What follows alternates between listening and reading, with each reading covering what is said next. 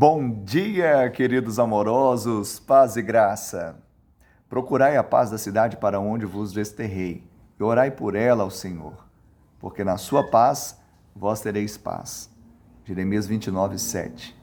Hoje o bom dia é especial para a nossa cidade de Uberlândia. Hoje ela completa 132 anos. A nossa cidade, a nossa terra e aonde o Senhor nos desterrou minha família chegou aqui na década de 80, embora não sejamos uberlandenses por nascimento, mas somos de coração, chamada Terra Fértil. Nós oramos para que as famílias sejam abençoadas, para que o povo dessa terra seja abençoado, para que essa terra seja realmente uma terra deleitosa e nós oramos para que ela tenha paz.